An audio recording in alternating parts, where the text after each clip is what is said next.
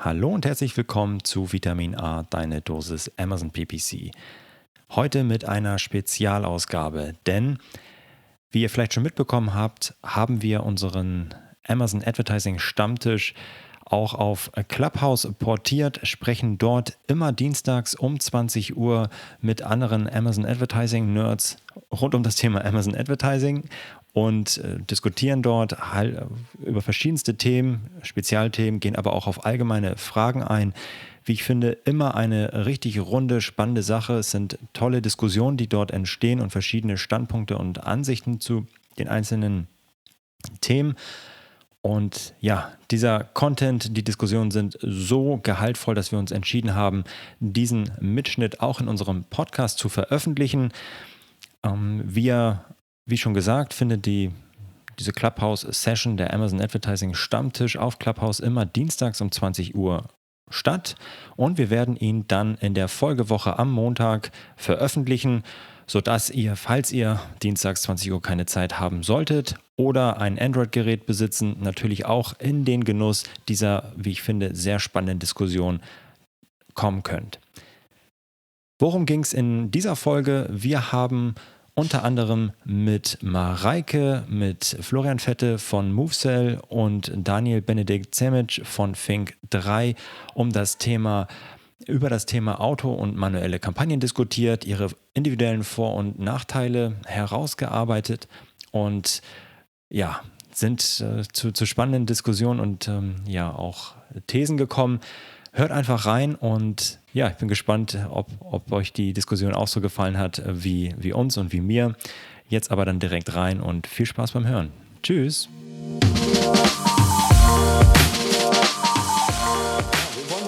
Freuen mich auf jeden Fall, dass ihr, dass ihr da seid und äh, mit, mit uns diskutieren wollt über das Thema Auto- und manuelle Kampagnen. Vielleicht einmal ganz kurz zum, zum Hintergrund. Wir befinden uns hier heute im Amazon Advertising Stammtisch ich kann ja schon fast sagen, immer dienstags 20 Uhr sprechen wir in, in schöner Runde. Äh, ich glaube, Flo war auf jeden Fall immer mit dabei. Also nicht ich Flo, sondern der andere Flo. Äh, und sprechen in einer tollen Runde über Amazon Advertising Themen. Und äh, ihr könnt diese Chance natürlich nutzen und, und, diese Plattform, um euch zu beteiligen, um eure Meinung, Fragen, Sorgen, Nöte zu teilen und zu diskutieren. Und oder natürlich einfach, um dem Ganzen zu lauschen, was wir hier so äh, diskutieren und was wir hier von uns geben.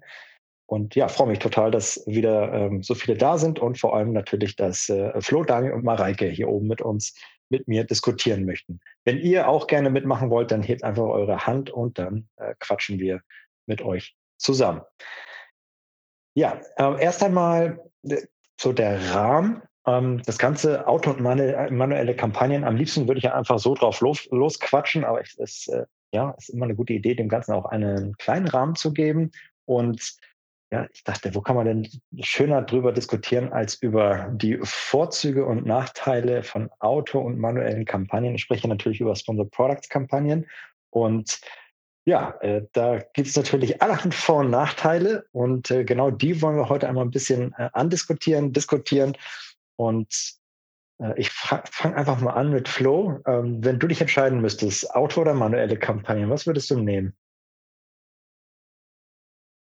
Ähm, gut, also die, es kommt darauf an, irgendwie Antwort lasse lass ich mal außen vor. Ich kann mich nur für eins der beiden Formate dauerhaft entscheiden. Ähm, ja, dann äh, gehe ich natürlich mit den manuellen Kampagnen, aber es tut mir schon weh, ähm, weil der weil der Anfang auf jeden Fall für mich deutlich aufwendiger wird. Ähm, aber ja, wenn ich dann wirklich mittel- und langfristig schaue, dann beiße ich einen sauren Apfel und sage, komm, äh, ich gehe mit den manuellen ähm, Kampagnen und trenne mich schweren Herzens von den Autokampagnen. Verstehe, kann ich, kann ich nachvollziehen. Daniel, äh, wie sieht's, wie sieht's bei dir aus, wenn, wenn du, wenn du dich für eine Sache entscheiden müsstest? Welche wär's? Ja, wenn du schon so starke Restriktionen vorgibst, dann würde ich doch bitten, wenn du sagst, dass ich unendlich Budget habe, dann würde ich mich sogar wahrscheinlich für die Autokampagne entscheiden. das war natürlich ein Fehler meinerseits. Ich habe es jetzt nicht weiter eingegeben. Ja. Weil da ich da, darüber kann ich einfach nochmal eine schönere Aussteuerung bekommen. Kann natürlich nicht so granular steuern, wie das Flo angesprochen hat. Hab aber natürlich auch weniger Arbeit und kann die woanders reinstecken. Aber grundsätzlich, ich glaube, da müssen wir uns nichts vormachen, bin ich absolut bei Flo und sicherlich auch bei dir, Florian. Ähm, das muss eine Kombination sein und gerade auf die lange Sicht machen natürlich äh, manuelle Kampagnen richtig Spaß, sobald man gemerkt hat, wie der Kunde kauft, wie das Suchvolumen ist. Und ähm, ja, da kann man halt einfach viel mehr rausholen als über eine Autokampagne ich glaube, was man auch immer ein bisschen berücksichtigen muss, ähm, ist auch äh, Amazons Präferenz. Also Amazon macht ja bei den manuellen Kampagnen einfach viel mehr als bei Autokampagnen. Wenn man mal die äh, Updates der letzten Monate Revue passieren lassen, ähm, dann ist es ja schon so, dass es schon was gegeben hat, also Neuerungen, auch bei den Autokampagnen. Aber es passiert ja viel, viel mehr bei den manuellen Kampagnen, ne, mit Produktplacements und so weiter. Ähm, weshalb ich da schon sagen würde, irgendwie als, als Zusatzentscheidungsfaktor, äh, es macht irgendwie schon auch Sinn, sich da auf die manuellen zu konzentrieren, weil da einfach viel mehr passiert.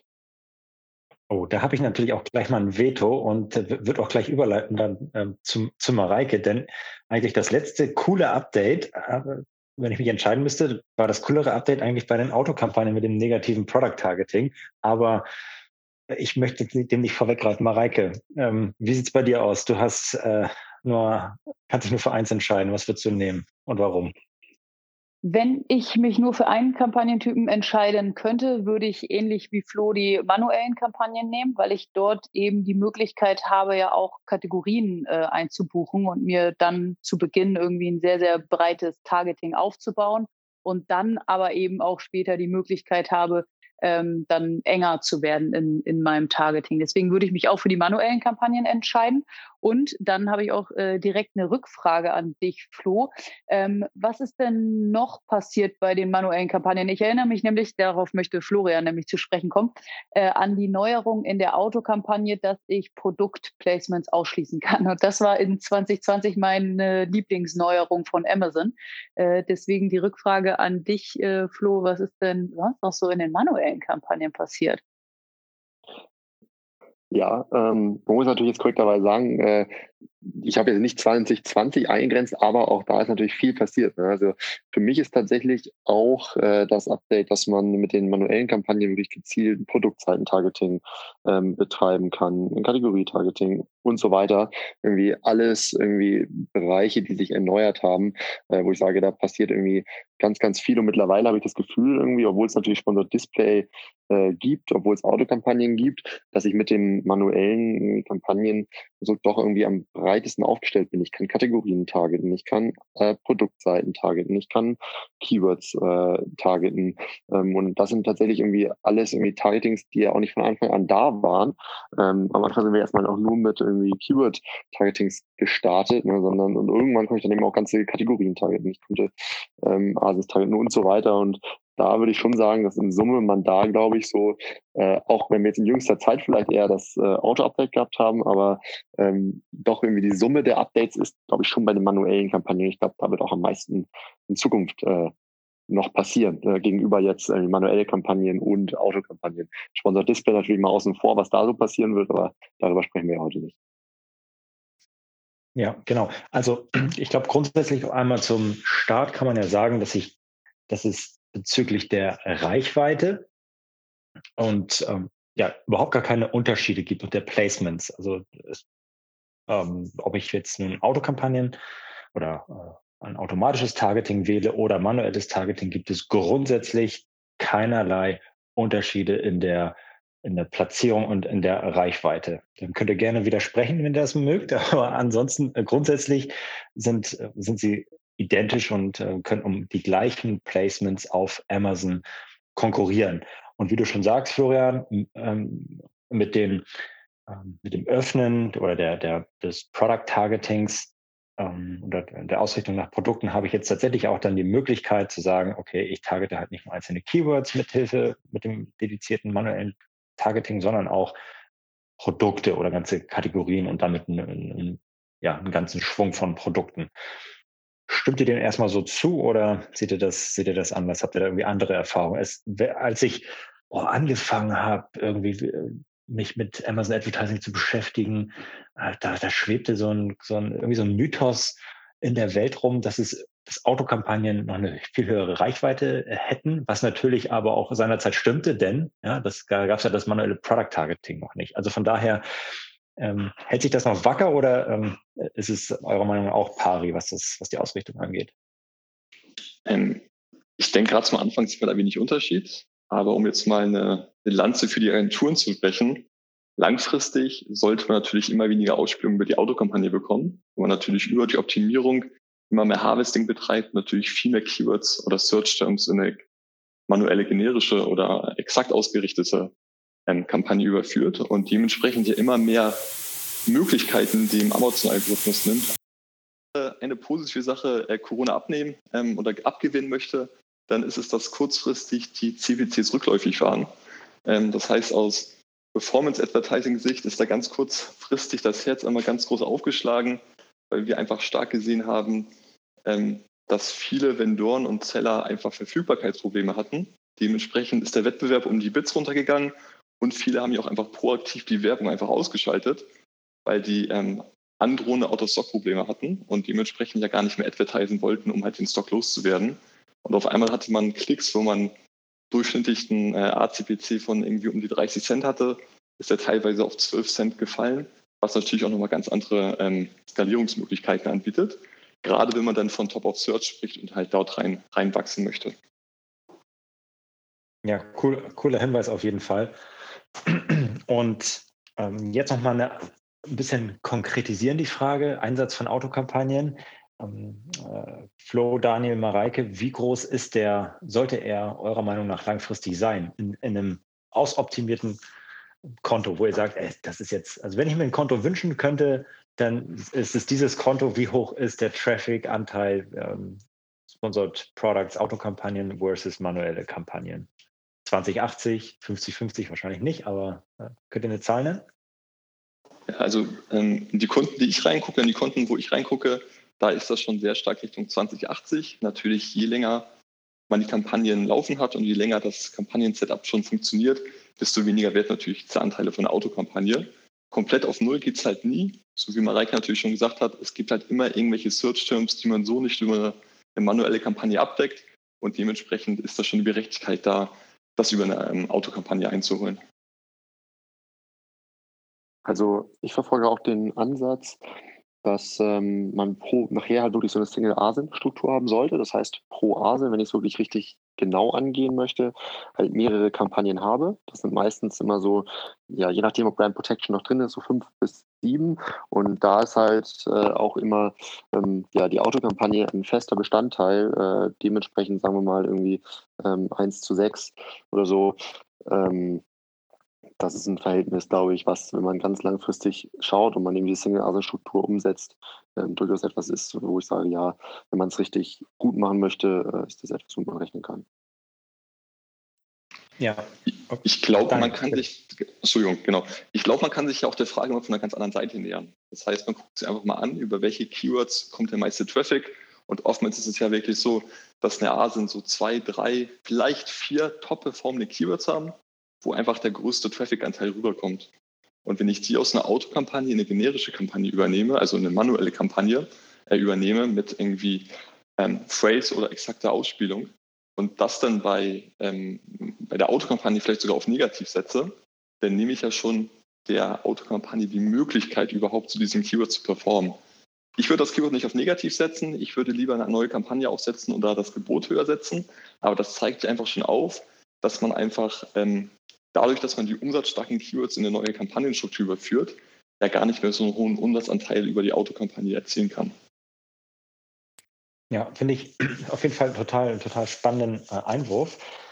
Was ich noch äh, ergänzen möchte zu dieser Quote, hey, wie groß sollte eigentlich mein Anteil an Autokampagnen innerhalb meines Kontos sein? 2080, 40, 60, was auch immer, ist, glaube ich, muss man sich auch die Frage beantworten, wie aggressiv bin ich eigentlich im Markt zugange und wie viel möchte ich eigentlich kontinuierlich in neue, unbekannte Placements und Suchbegriffe investieren und in den Longtail reingehen. Wenn wir uns einen, einen Seller vorstellen, der vielleicht ähm, nur begrenzte, ja, begrenzte Produktverfügbarkeit hat und ähm, auch sehr tight kalkulieren muss und ähm, der würde wahrscheinlich sagen, okay, gut, bevor ich jetzt zu viel Geld äh, noch investiere, vielleicht den ACOS erhöhe, um mehr Keywords zu harvesten und Product äh, Targets zu harvesten, bleibe ich lieber auf einem niedrigeren Niveau, habe dadurch äh, weniger Reichweite und Traffic, bin aber overall vielleicht effizienter,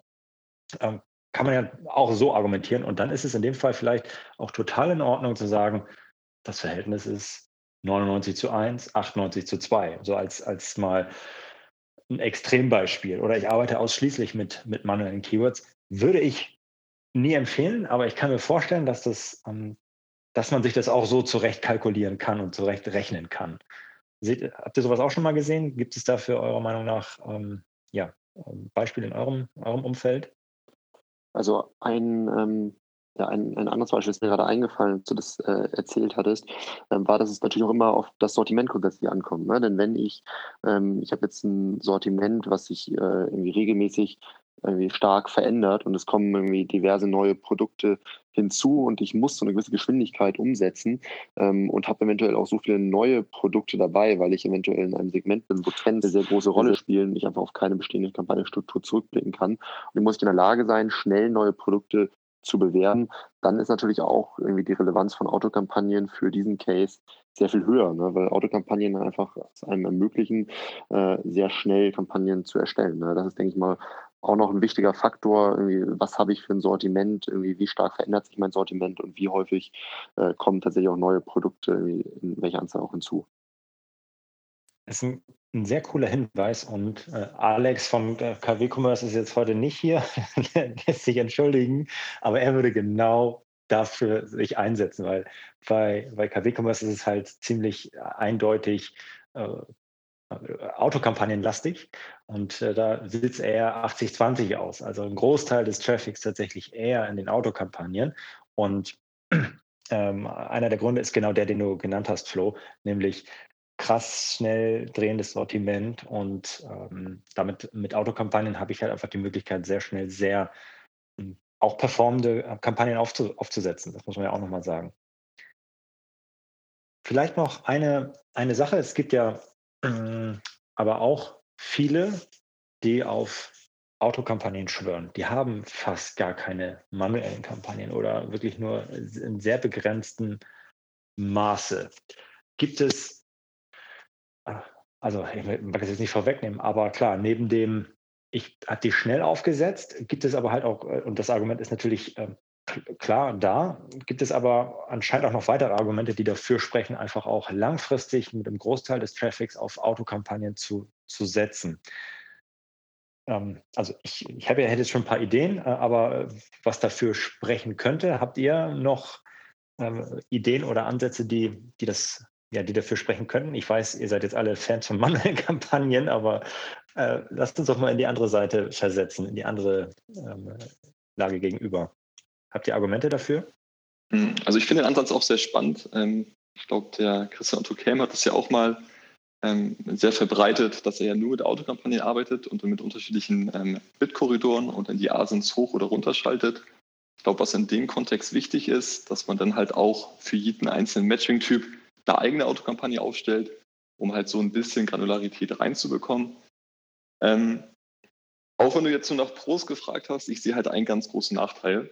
Und das ist, wenn man wirklich eine Marke ist, die Markenkrankheit hat. Ähm, man kann ja das nicht mehr sauber trennen. Das heißt, der ARCOS, weil der ja auf Kampagnenebene gebildet wird und nicht auf, auf Search-Term-Ebene, weil den kriege ich ja nicht ausgespielt von, von Amazon, habe ich ja durch die Marke eine unglaublich starke Verfälschung drin. Das heißt, ich müsste ja in jeder Kampagne die Marke auf negativ setzen, habe dann aber gar keine Brand Protection mehr auf die eigene Marke und müsste ja mindestens eine manuelle Kampagne aufsetzen, mit der ich dann ähm, ja, ähm, auf die Marke biete und dementsprechend auch ähm, den Arcos gesondert davon von den Autokampagnen berechnen kann. Ja, auf jeden Fall ein richtig, richtig guter Hinweis, nochmal zu sagen, okay, Standard, Out-of-the-Box, Autokampagnen targeten halt grundsätzlich alles. Wenn ich nicht parallel eine manuelle Kampagne habe, die kompetitiver unterwegs ist, vielleicht auf meinen Brand-Keywords wird auch die Autokampagne meine markenbezogenen Keywords und Search-Terms abgreifen. Und ich glaube, das minimale Setup, also wenn ich voll auf Autokampagnen setze und nicht mit manuellen Kampagnen arbeiten möchte, würde ich immer dafür plädieren zu sagen, okay, das minimale Setup sollte trotzdem zumindest mal den, die Brand noch aus der Autokampagne rauspacken, sei es die eigenen Plat äh, Brand Protection, also mit den ähm, Product Targets oder mit den, mit den Keywords. Können wir uns darauf einigen oder würdet ihr noch weitergehen?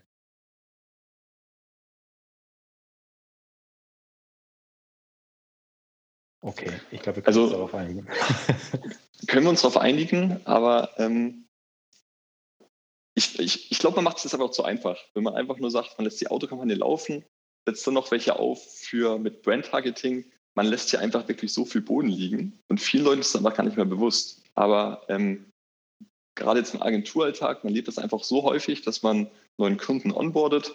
Man geht halt in die bestehende ähm, Kampagnenstruktur rein und schafft einfach wirklich durch minimale Anpassung, die so ja quasi in Autokampagne nicht ermöglicht äh, oder nicht möglich sind, schafft man das den durchschnittlichen CPC um 50 Prozent einzukürzen. Und diese Einkürzung des CPCs bei gleicher Reichweite bedeutet ja einfach im Umkehrschluss, dass du 50 Prozent mehr Budget hast, was du spenden kannst. Und so schafft man halt wirklich durch, durch minimale ähm, Anfangsoptimierung einfach schon mal ein Budget frei zu schaufeln, was dann nochmal einen ganz anderen äh, Skalierungshorizont eröffnet. Deshalb, also ja, wir können uns da gerne darauf einigen, aber ich glaube, man macht das damit wirklich sehr einfach und lässt dann langfristig viel, ähm, viel Boden liegen.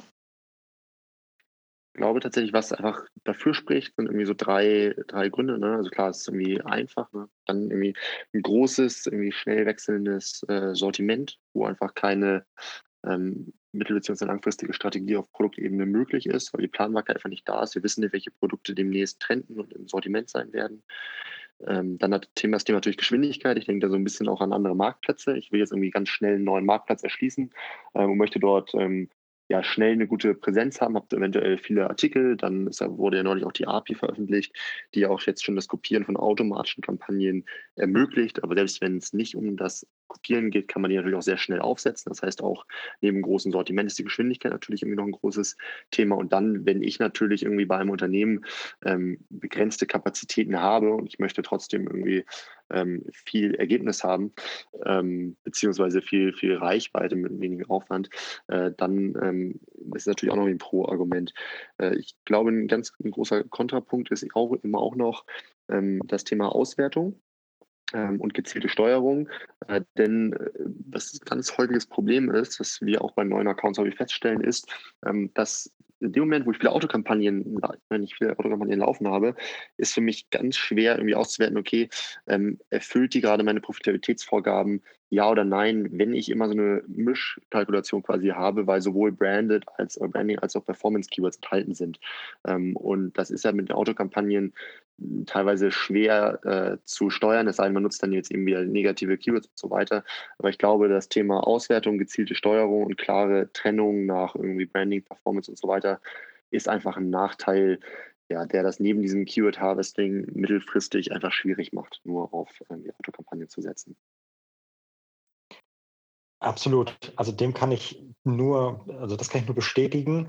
Und also wenn ich mir was wünschen äh, könnte, dann würde ich immer auf die, äh, auf die, auf die natürlich krasse Kombination aus Auto- und manuellen Kampagnen mit dem ganz eindeutigen Fokus auf manuelle Kampagnen gehen. Ich wollte damit nur sagen, also mit dem hey, minimalen Setup für manuellen Kampagnen und dem Großteil der Autokampagnen lasse ich natürlich sehr, sehr, sehr viel liegen. Aber die Argumente, die dafür sprechen könnten, äh, sind keine Zeit, kein, kein Bock, mich damit auseinanderzusetzen und äh, keine Komplexität. Na klar, ich lasse damit auch sehr viel liegen und ich werde da niemals irgendwie der, ähm, ja, ich, ich lasse einfach sehr viel Performance-Potenziale liegen. Und äh, ja, aber wenn ich wirklich keinen Bock habe, mich damit auseinanderzusetzen und das nicht als strategisch wichtig ähm, erachte, dann bitte zumindest, und das war das, was ich sagen wollte, manuelle Kampagnen zumindest für die Brand bitte, für die Brand-Keywords reinmachen und, und, und das so als Minimum-Setup irgendwie verstehen. Äh, ich fand auf jeden Fall den, den Hinweis auf das, auf das Thema Auswertbarkeit nochmal total spannend. Und äh, vielleicht nutze ich einmal die Gelegenheit, um nochmal kurz den, den Raum zu sinken. Also wo sind wir jetzt hier eigentlich gerade? Und würde dann danach im, im Nachgang nochmal auf das Thema Auswertbarkeit von Auto- und manuellen Kampagnen eingehen. Also wir befinden uns jetzt in, der, in dem Amazon Advertising Stammtisch und sprechen hier heute über das Thema Auto- und manuelle Kampagnen. Und äh, ja, wenn ihr euch an der Diskussion beteiligen wollt, dann könnt ihr einfach eure Hand heben. Wir holen euch auf die Bühne und ihr könnt eure Frage stellen, eure Erfahrung teilen oder ähm, ja, sonst irgendwie was loswerden, was euch unter den Nägeln brennt. Und wir diskutieren jetzt hier schon eine halbe Stunde zu dem Thema, machen das regelmäßig dienstags um 20 Uhr. Und äh, ja, genau, das äh, ist bisher eine sehr spannende Diskussion mit äh, einem kleinen, äh, klaren Favoriten, ähm, für den wir uns bisher ausgesprochen haben, der heißt manuelle Kampagnen. Wobei wir auch gesagt haben bisher, hey, Autokampagnen haben auf jeden Fall ihre Daseinsberechtigung, denn sie harvesten äh, langfristig auch Platzierungen und Keywords, die wir aktuell einfach nicht vielleicht wissen können und nicht alles abdecken können mit unseren manuellen Kampagnen. Auf der einen Seite, aber auf der anderen Seite sind sie komplexitätsreduzierend und helfen mir natürlich sehr schnell, eine große Reichweite aufzubauen. Ähm, wir hatten das Thema, glaube ich, letzte oder vorletzte Woche zum Thema Product Launch. Und ähm, da helfen sie natürlich auch immer total ähm, gut. Thema Auswertbarkeit. Da ähm, hattet ihr gerade schon den Impuls gesetzt, hey, ich weiß eigentlich auch überhaupt nicht oder nur sehr eingeschränkt, welcher Suchbegriff am Ende, ähm, also das weiß ich schon, welcher Suchbegriff irgendwie jetzt wie viel Kosten und Klicks verursacht hat. Das kriege ich ja raus, aber ich kann halt überhaupt nicht danach steuern. Also das heißt, Amazon zeigt mir wunderbar, hey, die Autokampagne hat im Übrigen ähm, diese Suchanfragen getriggert. Herzlichen Glückwunsch. Äh, und damit kannst du jetzt was, eigentlich nichts machen, außer eventuell negative Keywords hinzufügen in deine Autokampagne. Aber du kannst halt maximal auf den vier erweiterten Targeting-Möglichkeiten, ähm, ja, beinahe Übereinstimmung oder exakte Übereinstimmung, Ergänzungsprodukt und Ersatzprodukt, ähm, dort deine Gebote setzen und darauf reagieren. Und das ist halt wirklich, wirklich sehr grob. Und ähm, ja, äh, gibt es äh, in, in, Bezug auf die Auswertbarkeit und äh, von, von Autokampagnen, habt ihr da ähm, noch ein, den einen oder anderen Tipp, ähm, den ihr vielleicht ähm, teilen wollt oder ähm, wie, wie ich das irgendwie doch hinbekomme, zumindest so ein kleines bisschen irgendwie dem entgegenzuwirken?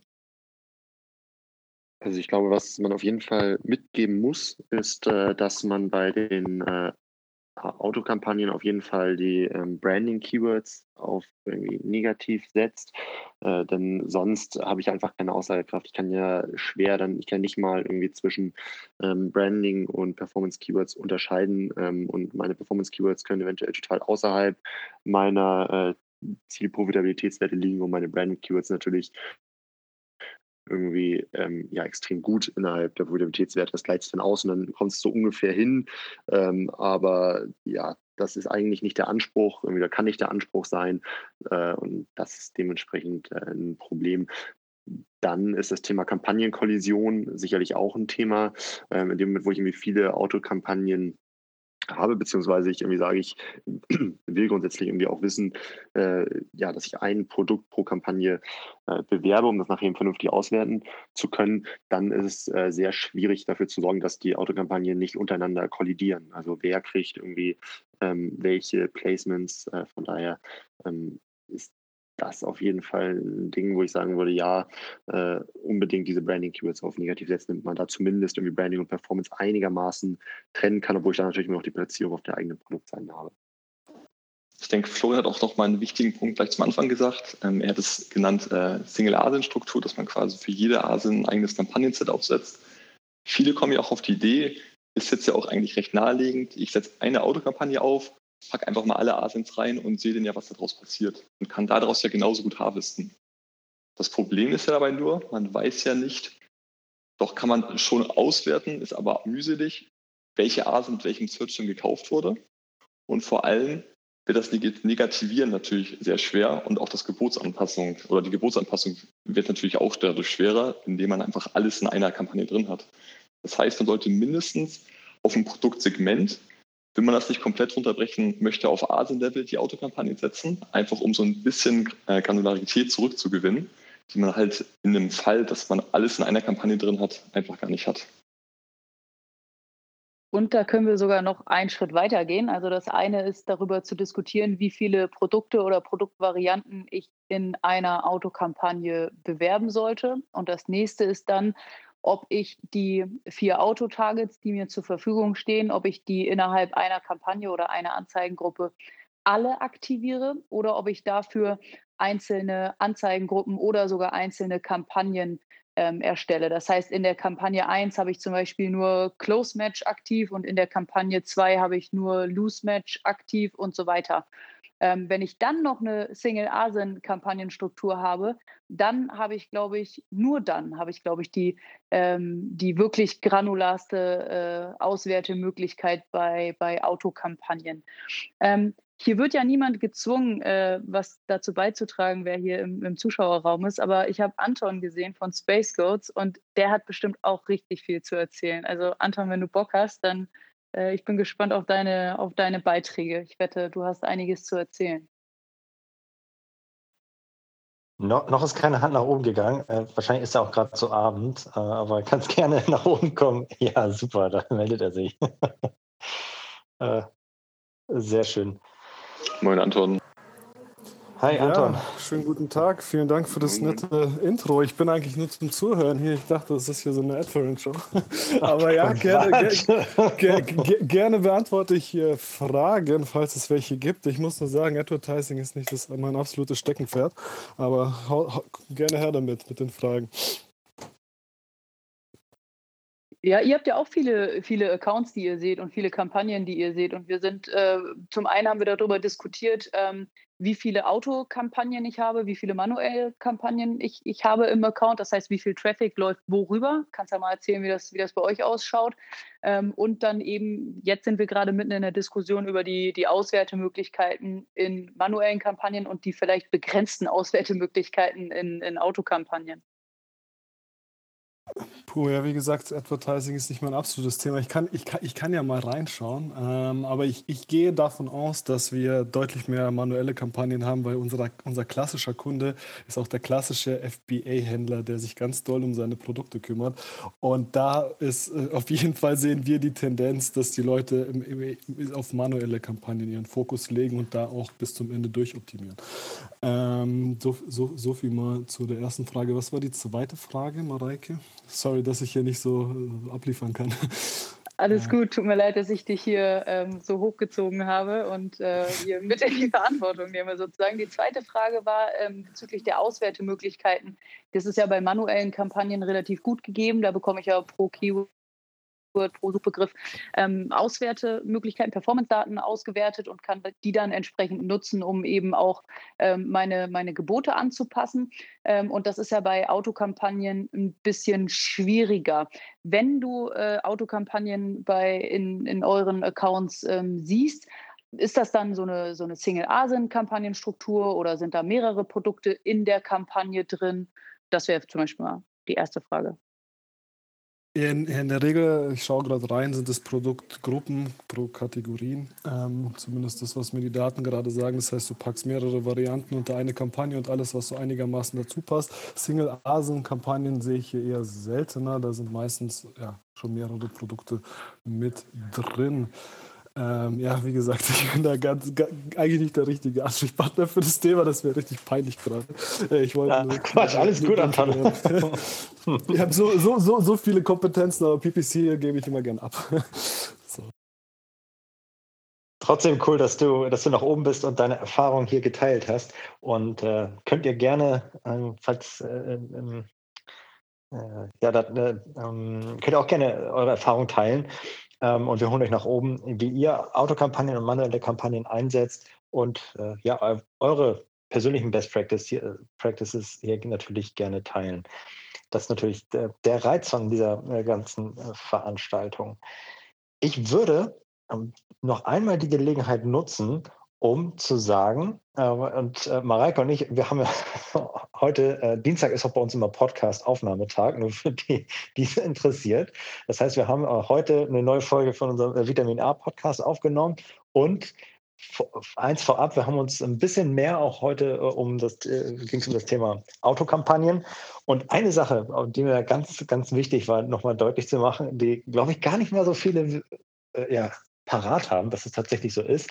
Das betrifft sowohl Autokampagnen als auch äh, nach Produkten ausgerichtete manuellen Kampagnen, dass diese, also bleiben wir vielleicht mal bei den äh, manuellen äh, Product äh, Targeting Kampagnen, dass diese nicht nur auf der Produktdetailseite, de deine Anzeigen nicht nur auf der Produktdetailseite deines getargeteten Produktes ausgespielt werden, sondern auch auf der Suchergebnisseite, obwohl ich nicht ein Search-Term in dem Suchanfragebericht sehe, tauche ich auf auf der Suchergebnisseite. Und das finde ich immer so, also richtig schön blöd, dass das irgendwie ähm, halt nicht ausgespuckt wird, sondern das, was Amazon dann ausspuckt, ist die ASIN, die ich getargetet habe und die am Ende meine Anzeige getriggert hat. Und das ist, ähm, ja, finde ich immer so ein bisschen schade, dass Amazon da nicht mehr Daten äh, rausgibt. Aber wie kann das sein, dass, äh, dass, dass es passiert? Ähm, das passiert sowohl bei den Autokampagnen als auch bei den manuellen Kampagnen. Ich, wenn ich nach ähm, Produkten etwas ausrichte, also bei den Autokampagnen gibt es ja die ähm, zwei Ausrichtungstypen Ersatz- und Ergänzungsprodukte. Dort targete ich dann dahinter Produkte. Und bei manuellen Product äh, targete ich natürlich auch Produkte, richte die danach aus und ich lande dann auf der Suchergebnisseite, wenn das Produkt, welches ich targete für die Suchanfrage, Frage, die der Nutzer gerade durchführt, auf organisch auf Platz 1 steht. Dann wird mein Produkt auch ähm, ja, auf der Suchergebnisseite angezeigt, wenn mein Gebot kompetitiv genug ist. Puh, ja, äh, ich finde das, ähm, ja, könnt ihr das bestätigen? Ähm, also, das ist zumindest das, was ich äh, so in, äh, mir, mir, so zusammengereimt habe und äh, was die Daten so bisher hergegeben haben. Ähm, ja, wie ist, wie ist eure Einschätzung dazu? Äh, das kann ich genauso wiedergeben. Ähm, was viele ja wirklich denken, dass wenn da eine ASIN auftaucht im ähm, Search Report, dass es auf der Seite geklickt wurde. Aber dem ist ja nicht so, wie du gerade gesagt hast.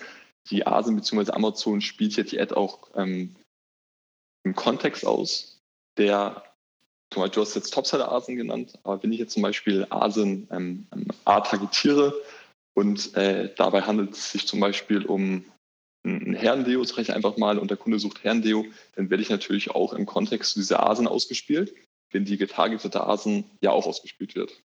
Ähm, aber kann ich auch so bestätigen, wie du es gesagt hast, äh, vielen ist das wirklich nicht auf dem Schirm und die wundern sich dann immer, dass diese Asen ähm, äh, oder dass Asens auftauchen und die logische Schlussfolgerung ist dann eigentlich immer zu sagen, okay, ich nehme diese Asen dann mit auf ins Targeting und möchte mich quasi auf der Produktdetailseite ausspielen lassen. Aber das ist ja nur die halbe Wahrheit. Man sollte das ja komplett aufnehmen und quasi überall dort, wo diese ASIN ausgespielt wird, also auch in der organischen Suche, da sollte man ja auch relevant sein, ähm, dass man halt nicht nur die ähm, PDP-Slots abdeckt.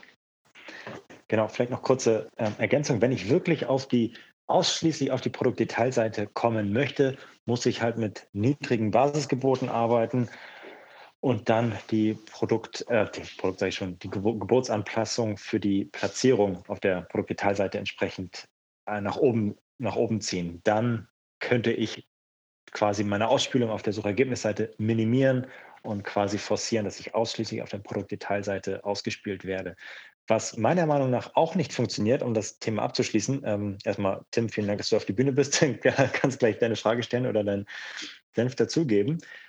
Ähm, ist ja, dass ich auch mit negativen Keywords das Ganze auch nicht unterbinden kann. Also angenommen, ich targete ein Produkt jetzt mit Product Targeting und ähm, das äh, ja, erscheint organisch für, für mich, aber nicht passende Suchanfragen, dann erstmal kriege ich das gar nicht mit. Das heißt, gut, da, da bin ich im Blindflug, aber ich könnte es jetzt auch nicht unterbinden wenn ich irgendwie das selber feststelle, dass ich dafür äh, blöde oder nicht passende Suchanfragen ausgespielt werde, könnte ich es auch nicht unterbinden mit negativen Keywords. Das ist zumindest mein, meine, mein Wissen. Ähm, da könnt ihr gerne ergänzen oder reingrätschen, aber das ist zumindest meine Einschätzung. Ähm, müsste das nicht über diesen alten Workaround geben, als man noch keine Asins auf negativ setzen kann, indem man quasi längere Phrases auf exakt negativ setzt? Müsste man das quasi damit nicht auch unterbinden können? Ich hm, glaube nicht, dass das geht.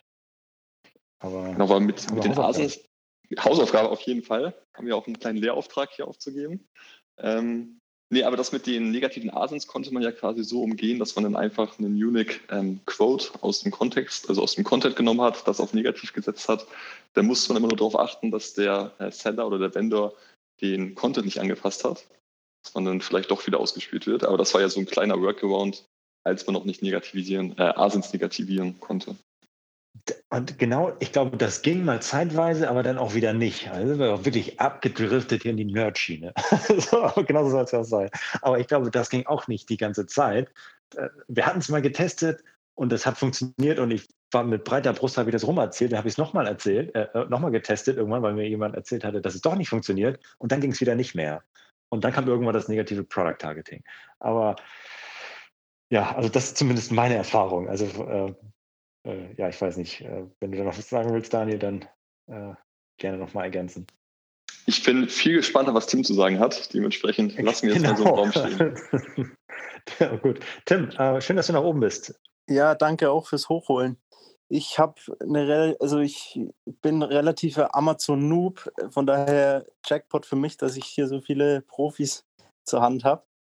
Ich ähm, versuche gerade unsere Produkte auch auf Amazon erfolgreicher zu platzieren und ähm, starte da, also ich habe mit automatischen Kampagnen auch getestet, es hat irgendwie nicht so richtig funktioniert. Jetzt habe ich so ein Mischmasch-Setup, sage ich mal, gebaut, also zwischen ähm, manuell exakt, manuell breit gefasst und auch Produkt- und Kategorieausrichtung.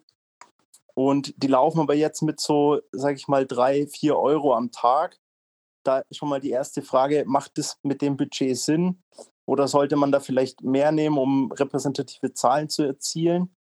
Und B, ich, auf Amazon weiß ich immer gar nicht, welche KPIs ich mir überhaupt nehmen kann, mal abgesehen vom ROAS oder von den Verkauf, Verkäufen, die mir zeigen, ob eine Kampagne jetzt, sage ich mal, Potenzial hat und gut läuft oder nicht. Also erstmal vielen Dank für deine Frage, Tim. Grundsätzlich kann ich sagen, wenn du ein limitiertes Budget hast, drei, vier, fünf Euro am Tag investieren möchtest, und das ist jetzt, äh, kommt natürlich total auf die ähm, Produktkategorie an und auf das Produkt, was du bewerben möchtest, aber ich gehe immer erstmal davon aus, das ist jetzt ähm, tight, nicht viel und äh, du könntest eigentlich viel mehr äh, auch relevanten Traffic einkaufen, der aber dann vielleicht einen Ticken schlechter konvertiert. Aber äh, Gering, geringes Budget heißt erstmal, dass du dein Targeting und deine Keywords, die du einbuchst, richtig, richtig eng definieren musst. Also so richtig spitz.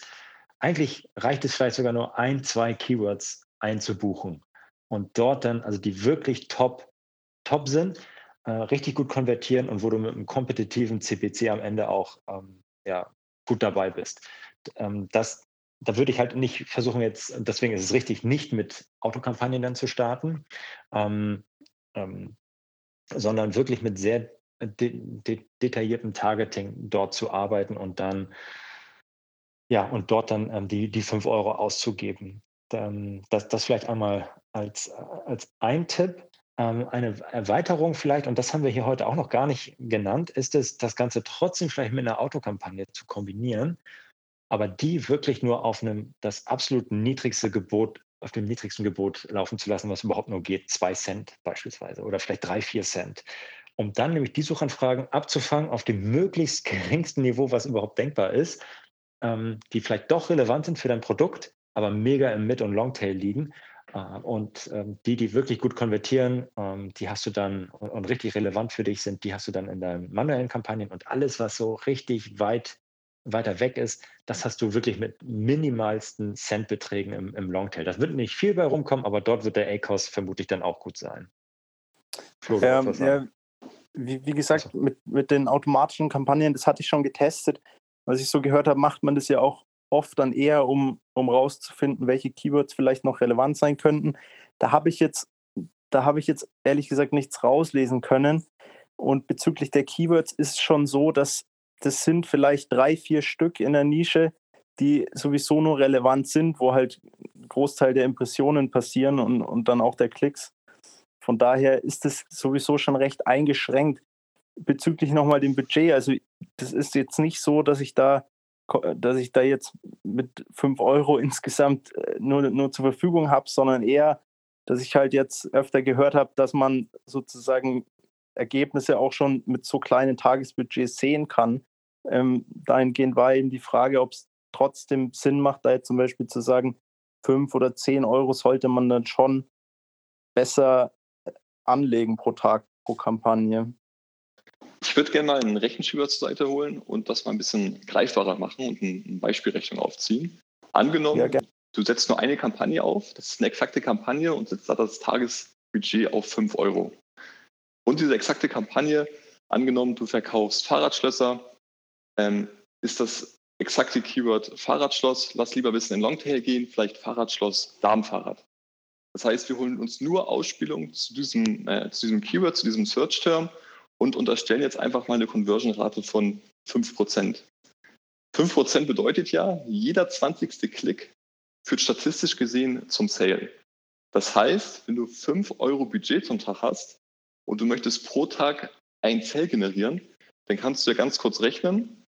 5 durch 20 und weißt dementsprechend ja, dass du relativ wenig, also das sind ja 25 Cent, mal plus 30 Prozent. Das heißt, dein Standardgebot dürfte ja maximal bei 32 Cent liegen. Und ähm, ich kenne jetzt nicht den Fahrradschlossmarkt für Darmfahrräder, aber ich denke, dass da das durchschnittliche Standardgebot sicherlich über 32 Cent liegt. Das heißt, das bedeutet ja, dadurch, dass du dich im Tagesbudget so limitierst und du vielleicht auch in einem kompetitiven Umfeld bist, kannst du gar nicht genug Klicks eigentlich einsammeln, die du zwingst, äh, zwingend brauchst, um halt ein Sale zu generieren. Und wie gesagt, jetzt haben wir ja nur gesagt, wir haben nur eine Kampagne mit einem Search-Term, also mit einer exakten Kampagne, mit nur einem äh, Keyword drin. Wenn du jetzt eine Autokampagne hast, hast du ja theoretisch viel mehr Search-Terms, die du zulässt. Wenn du noch eine manuelle Kampagne aufsetzt, die setzt du ja tendenziell auch für mehrere Keywords ein. Das heißt, alles das, dieser, ähm, dieser Traffic, der ja auch noch über andere Keywords reinkommt, bringt dich ja immer weiter weg von dem Ziel, einen Sale zu generieren. Weil dann musst du ja quasi auf jeder Kampagne, auf jedem potenziellen Keyword 20 Klicks sammeln, wenn du durchschnittlich eine 5% Conversion-Rate hast. Das heißt, ich würde dir ganz klar empfehlen, das hatte ja Florian auch gerade schon gesagt, das komplett wirklich das Korsett sehr eng zu schnüren, wirklich einmal gucken, was sind die relevanten Keywörter und da bloß nicht in den Shorttail zu gehen, sondern wirklich zu gucken, was sind die relevanten Keywörter im Longtail. Du kannst dir oben bei der Amazon-Suchzeile die Autosuggests anzeigen lassen. Dann gibst du ein Fahrradschloss, dann siehst du Autosuggest, das erste Fahrradschloss Darm, gibst du ein Fahrradschloss Darm, dann kommt vielleicht als nächstes Pink und vielleicht verkaufst du auch noch ein pinkes Fahrradschloss. Und dann würde ich mich quasi eher mal, äh, erstmal auf diesen Longtail fokussieren, weil da tendenziell die Klicks ähm, niedriger sind und du vielleicht zum Wettbewerb eine höhere Conversion-Rate hast, weil halt relativ viele irrelevante Sachen schon rausfallen. Und so schaffst du es dann, deine Conversion-Rate auf das Keyword oder auf den Search-Term zu optimieren und gleichzeitig ähm, auf die Gebote zu senken, dass du so halt auch mit einem niedrigen Tagesbudget doch noch ähm, ja, Sales generieren kannst. Ja, ich glaube, das ist ein geiler Hinweis. Mein, mein Gedanke war halt eher, gut, selbst wenn ich jetzt eben diese, diese 5% habe, wie du schon sagst, ne, jeder 20. kauft dann ungefähr ein, dann dauert es halt bei mir vielleicht zwei, drei Tage für einen Sale. Ähm, das, das ist auch okay. Am Ende will man natürlich aber auch schneller relevante Ergebnisse irgendwie wie sehen. Von, von daher finde ich das einen guten Ansatz. Ähm, ja, also das heißt, du würdest, du würdest dann das, das Keyword-Setting einfach eng, enger schnüren. Da sind jetzt auch viele Keywords dabei, die, die sowieso nicht ausgespielt werden oder kaum Impressionen erlangen. Ähm, dann kann ich die aber trotzdem abschalten und dann wirklich, sage ich mal, nur auf die Top 3 gehen und dann einfach ähm, das Budget ein bisschen erhöhen, dass man die wirklich mal ja, konzentriert angeht, sage ich mal. Ähm, jein. Ich fände es erstmal relevant zu identifizieren, welche sind eigentlich die Keywords, die der Kunde als relevant erachtet. Und das erfährst du darüber, dass du halt erste Sales generierst. Das heißt, das klingt jetzt vielleicht auch ein bisschen ähm, das wirst du nicht gern hören, äh, jetzt gern hören mögen. Aber man muss meiner Meinung nach am Anfang erstmal ein kleines Invest eingehen, um halt zum Beispiel eine Autokampagne zu identifizieren, was sind eigentlich die zu meinem Produkt relevanten Keywörter. Denn nur weil du jetzt denkst, dass du ein pinkes Fahrradschloss hast und das für dich relevant ist, muss es auch nicht heißen, dass der Kunde das als pinkes Fahrradschloss sieht. Vielleicht sieht er es auch als lila Fahrradschloss ähm, was oder als rosa Fahrradschloss. Und dann hast du ja schon mal komplett das falsche Targeting. Das heißt, ich würde einmal gucken, möglichst viele Daten zu bekommen, um dann halt mit diesen Daten exakte und generisch und ähm, ähm, manuelle Kampagnen aufzusetzen, um dann halt quasi im Nachgang über die identifizierten Keywords die Sales zu generieren. Okay, und, und da würdest du aber dann sagen, also beziehungsweise du schaust dir dann wirklich nur an, welche Keywords haben Verkäufe abgeworfen aus der automatischen Kampagne. Wenn ich zum Beispiel sage, gut, setze ich eine automatische Kampagne auf mit 20 Euro Tagesbudget oder 30 oder, oder wie auch immer und, und schaue dann, welche Keywords Verkäufe generiert haben oder ziehst du dann auch andere KPIs zu Betracht? Ähm, du kannst natürlich auch angucken, wo du viele Klicks generiert hast. Und das ist ja zum Beispiel dann auch ein Learning, dass anscheinend dein Produkt dafür irrelevant ist. Man kann dann so extrem gehen und sagen, okay, das Keyword oder den Search-Term, der viele Klicks generiert hat, aber komplett gar keine Sales, den nehme ich komplett aus meinem organischen Content raus. Weil du einfach merkst, ähm, ich kriege hier viel Traffic drauf, der konvertiert aber nicht, dementsprechend ist er irrelevant. Ähm, das ist jetzt wirklich sehr Hardliner, weil es kann ja auch sein, dass sich dein Produkt im, im Laufe der ja, nächsten Monate verändert, mehr Bewertung bekommt und auf einmal wird das doch relevant im Vergleich zum Kontext. Aber grundsätzlich würde ich erstmal gucken, welche ähm, ähm, Keywords generieren die Sales. Und dann musst du natürlich auch gucken, wo bekommst du überhaupt Impressionen. Das heißt, es kann ja auch sein, dass du über bestimmte Keywörter Impressionen bekommst, aber der Kunde klickt noch nicht mal drauf. Und das ist ja auch ein Learning für dich, dass du anscheinend hier auch wenig Relevanz hast. Wobei man natürlich dann auch stark hinterfragen muss, woher kommen die Impressionen? Kommen die von der Produktdetailseite, wo du ja tendenziell mehr Ausspielung hast, oder kommen die aus Top of Search, was dann natürlich bedeuten würde, wenn du Top of Search bist, also ganz oben ausgespielt wird und der Kunde klickt noch nicht mal, das zeigt dir, dass du einfach höchst irrelevant bist. Und auch dann kann man solche Keywörter zum Beispiel komplett rausnehmen. Okay. Ja, ist interessant, weil ich hätte jetzt zum Beispiel schon, ich, ich komme aus dem Performance-Marketing, und da ist halt schon so die, die Click-Through-Rate, wo ich sage, gefühlt je höher die ist, desto relevanter ist das Produkt halt für den Kunden, kann ich dann die Parallele nicht so wirklich ziehen auf Amazon, weil ich wäre davon ausgegangen, dass ich, ähm, je mehr Klicks ich auch habe auf ein bestimmtes Keyword, desto relevanter ist es auch ähm, für, den, für den Kunden, auch wenn er nicht kauft. Aber vielleicht habe ich dann einen falschen Schluss gezogen auf Amazon. Ähm, das ist auch nicht falsch, aber ich glaube, der große Unterschied von Amazon zu anderen Plätzen oder zu anderen ähm, Suchen ist, wie zum Beispiel äh, der Google-Suche. Auch wenn der Kunde auf deine Produktdetailseite kommt, bist du immer noch im kompetitiven Umfeld zum Wettbewerb, weil er selbst auf deiner Produktdetailseite noch dein Produkt mit anderen Produkten vergleichen kann. Wenn du jetzt zum Beispiel irgendwie Social Media Marketing machst oder Google Marketing, Google Ads schaltest, kannst du den Kunden ja quasi Link out auf eine andere Landingpage setzen, wo er gar nicht mehr diese Vergleichbarkeit hat mit anderen Produkten. Ja, ja. Und deshalb hast du da natürlich dann durch eine hohe CTR mehr Chance, auch eine Conversion zu generieren, weil der Kunde einfach nicht mehr diese Vergleichbarkeit hat. Und ähm, ich denke mal, diese Opt-out-Problematik ist da halt niedriger, also die Churn-Problematik, dass der Kunde dann vielleicht doch nochmal ein anderes Produkt kauft. Aber wie gesagt, das ist meine ja. persönliche Meinung. Ähm, sicherlich haben Mareike, Anton oder die Florians dazu auch eine ganz eigene Meinung. Ich würde äh, ganz kurz einsteigen.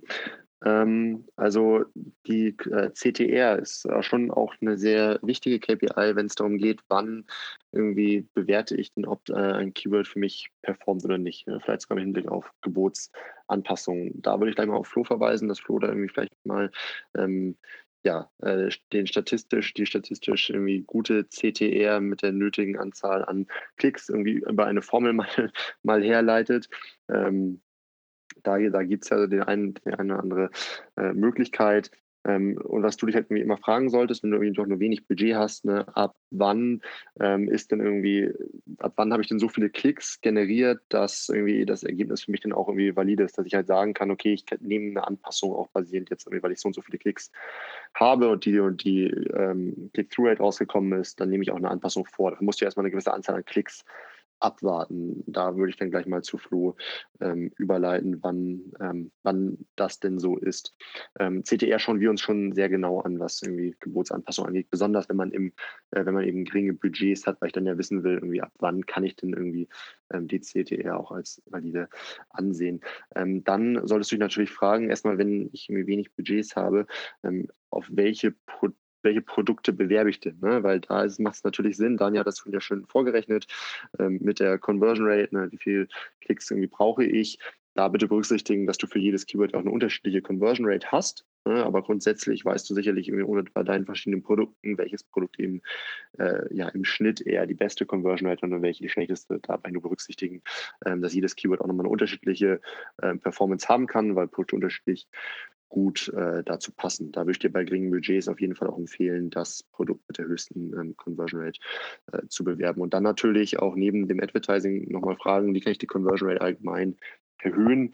Ähm, und da will ich jetzt gar nicht groß drauf eingehen, ne? aber so zum Thema Retail Readiness, Produktseiten, Qualität, hast du wirklich alles auf der Produktseite getan, was ähm, die Produktseite auch entsprechend irgendwie ähm, attraktiv macht, ne? also damit du eben eine hohe Conversion Rate nachher auch hast. Ne? Also Produktauswahl, ähm, ja, Produktseite attraktiv machen, möglichst hohe Conversion Rate ähm, dort haben und dann äh, ja auf jeden Fall die CTR berücksichtigen und wie äh, ab, ab wann ähm, ja die CTR dann eben auch valide ist, wie du dafür brauchst, äh, da würde ich an äh, Flo einmal überleiten. Super, danke dir. Ja, es ist ja das, das einfachste Formeln jetzt hier im äh, Audioformat einfach mal so rüber, rüber, zu, rüber zu schmeißen. Äh, aber vielleicht gr grundsätzlich ähm, ist es natürlich wichtig zu, zu wissen, wie viele Klicks brauche ich eigentlich, um zu sagen, dass ich eine statistisch valide Aussage über die Performance von einem Keyword für mein Produkt geben kann. Und ähm, wenn du jetzt grundsätzlich beispielsweise ausgehst von einer zehnprozentigen Conversion Rate aktuell, hast du die bisher vielleicht in deinen Daten gesehen. Das heißt, du grundsätzlich, hey, jeder zehnte Klick konvertiert im Schnitt. Wenn du das jetzt bei einem äh, abgewandelten Keyword, was vielleicht ein bisschen anders ist, ähm, so und dann fragst dich, hey, ich rechne jetzt auch hier mit einer 10% Conversion-Rate und hast 10 Klicks eingesammelt und noch keine Conversion, dann ist das halt statistisch noch vollkommen in Ordnung, Haken dran, äh, musst du noch dir keine Gedanken machen. Wenn du 15 hast, immer noch. Selbst wenn du 20 Klicks ohne Conversions gesammelt hast, kann es rein theoretisch immer noch gut machbar sein, dass am Ende langfristig deine Conversion-Rate trotzdem bei 10% liegt, weil du einfach, weil es sehr gut sein kann, dass die nächsten beiden Klicks zu einer Conversion führen. Und dann bist du einfach bei äh, ja trotzdem einer 10% Conversion-Rate. Aber ab der zweifachen ähm, erwarteten Conversion-Rate, äh, also wenn du zweimal die erwartet, durchschnittlich erwarteten Kon Klicks gesehen hast und immer noch keine, kein positives Ereignis, also in dem Fall die Conversion gesehen hast, dann wird es langsam unwahrscheinlich. Und dann kannst du reagieren und müsstest eigentlich auf deine Gebote anpassen. Das äh, ist äh, ja, wunderbares Thema für 21.02 Uhr auf Dienstagabend. Das kannst du auch nochmal nachhören in unserem Vitamin A Podcast. Ich weiß gar nicht genau, welche Folge, Folge 9 oder Folge 10. Da geht es darum, wie viel darf eigentlich ein Klick kosten und wann muss ich eigentlich meine Gebote anpassen. Kannst du gerne nochmal reinhören. Da versuch, ähm, ja, er erklären wir das mal so ein bisschen im Detail und haben da auch einen Blogpost zu, den du dann da findest. Perfekt, danke dir. Cool. Ja, würd, äh, dann darf ich, noch, darf ich noch ganz kurz Mareikes Frage beantworten, weil den Platz da oben muss man sich ja natürlich verdienen. Ne? Also ich habe ja, hab mir gerade äh, die Kampagnen von ungefähr 100 Sellern angeschaut und ausgewertet und das Verhältnis des Umsatzes, des durch Ad generierten Umsatzes liegt bei ungefähr 80, 20, 80 Prozent mit manuellen Kampagnen, äh, 20 Prozent mit Autokampagnen in Deutschland. Und spannend ist es, wenn ich mir die anderen Marktplätze so anschaue, und wir sind ja hier Heimatmarktplatz Deutschland, je weniger Ahnung die Leute vom Markt und der Sprache haben oder je weniger Zeit sie wahrscheinlich investieren wollen in die Optimierung der Kampagnen, desto höher ist der Anteil an Autokampagnen. Was bedeutet, im Englischen liegen wir dann, also im UK-Markt, da sind wir noch irgendwie bei 75, 25, aber wenn man sich dann in Italien anschaut, dann sind wir gerade bei 60, 40. Also wahrscheinlich, äh, also der Aufwand Kampagnen zu verwalten ist, äh, manuelle Kampagnen zu verwalten, ist, wie wir gesagt haben, deutlich höher. Und je kleiner der Markt, desto weniger lohnt sich das. Plus, je weniger ich über die Sprache weiß oder die Sprache gar nicht kenne, desto weniger kann ich natürlich irgendwelche Keywords beurteilen. So viel noch zu unseren Kunden und der Auswertung, damit ich hier nicht komplett euch im Regen stehen lasse. Vielen Dank auf jeden Fall, Anton, für die, für die Information. Sehr spannend und ist natürlich cool, dass du 80-20 gesagt hast jetzt für den deutschen Markt und äh, was wir irgendwie immer so raushauen als ähm, ja einfach so, so als Zahlen. Ähm, und aber wir hatten, glaube ich, letzte Woche oder auch vorletzte Woche, ich weiß es nicht mehr genau, auch über das Thema Internationalisierung gesprochen und auch ging es darum, genau auf das Thema, hey, dass die gleiche, wenn du da im Ausland erfolgreich sein willst, da musst du natürlich mindestens die gleiche Sorgfalt und die gleiche Liebe für dein Produktlisting und für dein komplettes PPC-Setup ähm, investieren, damit das, damit du da ja auch erfolgreich sein kannst. Und das, was du jetzt gerade gesagt hast, Anton, ähm, dass dieses Verhältnis irgendwie sich, dass das kippt und dass es eher in Richtung Autokampagnen wandert, ist ja genau das, was man eigentlich nicht sehen will. Vor allem, weil die Autokampagnen natürlich auch immer nur so gut sind, wie grundsätzlich das Listing meiner Produkte. Also wenn das natürlich auch nicht funktioniert oder nicht sauber ist, dann sind meine Autokampagnen sogar noch mal schlechter. Das vielleicht noch mal als Ergänzung dazu. Absolut, deswegen freut sich jeder Seller, der zu uns kommt, wenn er irgendwie einen 50-50-Split hinbekommt zwischen 50% Deutschland und 50% der Rest. Und obwohl da viel mehr möglich ist, meiner Meinung nach, wenn man eben jedem Marktplatz die Aufmerksamkeit schenkt, die er verdient hat.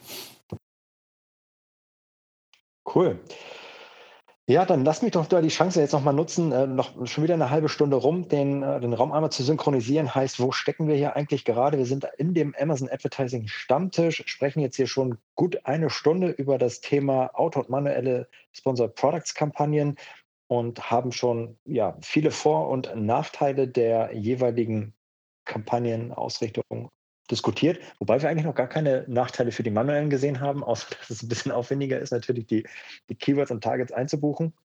Bei den Autokampagnen natürlich der Vorteil, dass ich sie äh, schnell aufsetzen kann, dass ich aber ziemlich ungenau im, im Targeting bin.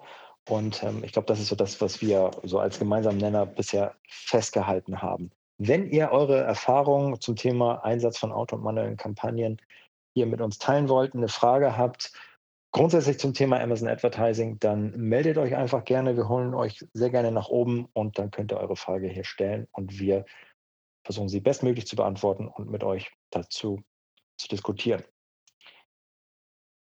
Ansonsten habe ich tatsächlich, ähm, glaube ich, haben wir einen Großteil der, der Geschichte Auto- und manuellen Kampagnen andiskutiert.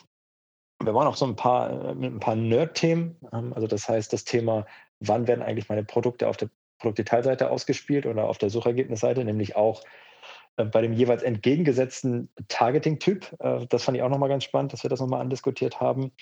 Ähm, ja, und falls äh, es keine weiteren Fragen gibt ähm, oder Anmerkungen zum Thema Auto- und manuellen Kampagnen, würde ich beginnen, den Raum abzumoderieren. War eine sehr coole Stunde und ähm, hat mir sehr viel Spaß gemacht, mit euch zu dem Thema zu diskutieren. Nächste Woche Dienstag würden wir das Ganze wiederholen. Das haben wir, glaube ich, jetzt die vierte, fünfte Woche in Folge gemacht, sind also ähm, mitten im, im Clubhouse waren auch eingestiegen und macht sehr viel Spaß. Und äh, ja, ich würde mich freuen, wenn wir uns nächste Woche in diesem Format zu dieser Zeit wiederhören und äh, zumindest im Icon sehen könnten. Und äh, ja, wünsche euch allen noch einen schönen Abend und bis spätestens nächste Woche. Perfekt, vielen Dank. Ciao, ciao. Schönen Vielen Dank, Flo. Bis dann. Auf Wiedersehen. Tschüss. Macht's gut. Tschüss.